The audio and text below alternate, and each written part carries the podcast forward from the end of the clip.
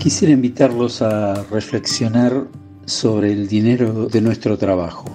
Todavía bajo el terrible impacto que me produjo escuchar la columna de Luis Paolini sobre las decisiones unilaterales de Apple, del mundo Apple, de esa enorme empresa tecnológica internacional que marca el paso del mundo en la evolución tecnológica, que nos comentaba él que en su reciente convención anual notificó al mundo por dónde va a ir el mundo desde el punto de vista tecnológico en los próximos años.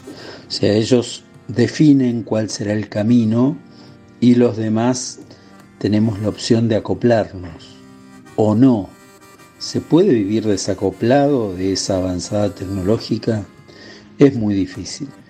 Pero es cierto que esas decisiones de Apple y del mundo de las enormes empresas transnacionales que hacen que, por ejemplo, la, agrupación Oxfam esté advirtiendo que con el COVID se va a multiplicar el hambre en el mundo, la pobreza en el mundo y están previendo millones de personas nuevamente que se caen del sistema productivo mundial, que se caen del sistema de consumo mundial a raíz de, este tipo de decisiones, de concentración de, la riqueza.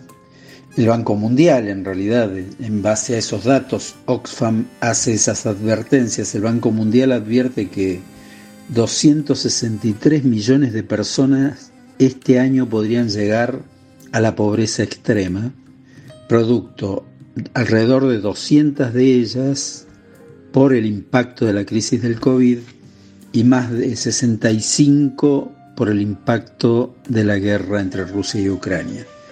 Pero ¿de dónde sale esa fenomenal concentración de capital, de riqueza, de, tecnología que tienen los principales accionistas, los principales dueños de la economía mundial?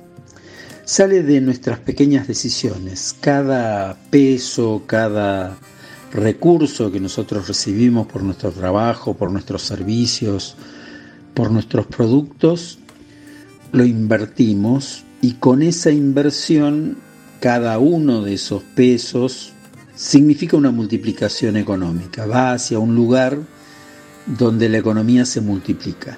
Esa multiplicación puede ser a través del capital, o sea, cuando eso se concentra en riqueza para quienes eh, asignan capital a los procesos productivos, o puede ser para el trabajo a partir de precisamente generar más puestos de trabajo, salarios para trabajadores, etc.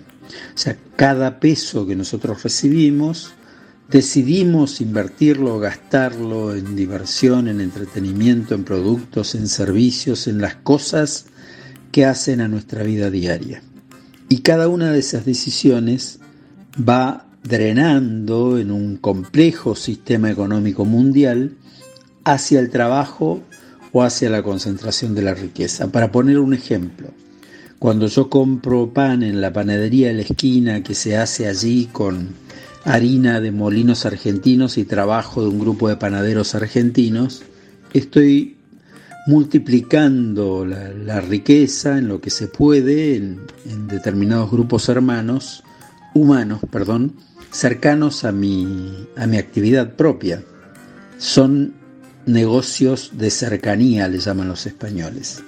Cuando yo, en lugar de comprar el pan allí, lo compro en una cadena de supermercados mundiales, seguramente estoy pagando con una parte también el trabajo de argentinos y de la harina de Argentina, porque el pan ese seguramente nos importa, pero la parte de la ganancia sobre todo está concentrándose en manos que no son seguramente argentinas y en alguno de estos sistemas de drenaje de grandes volúmenes de capital hacia pocas manos en el mundo. Si al revés compro algún producto más elaborado, estoy pagando trabajo de una industria argentina y de capitales argentinos, o estoy pagando producto de un insumo importado, de algún bien importado. Lo mismo sucede con la ropa, con la comida, con los servicios, con el turismo, cada una de nuestras decisiones impacta sobre eso. Lógicamente es difícil resistirse a las corrientes globalizadoras de la economía mundial.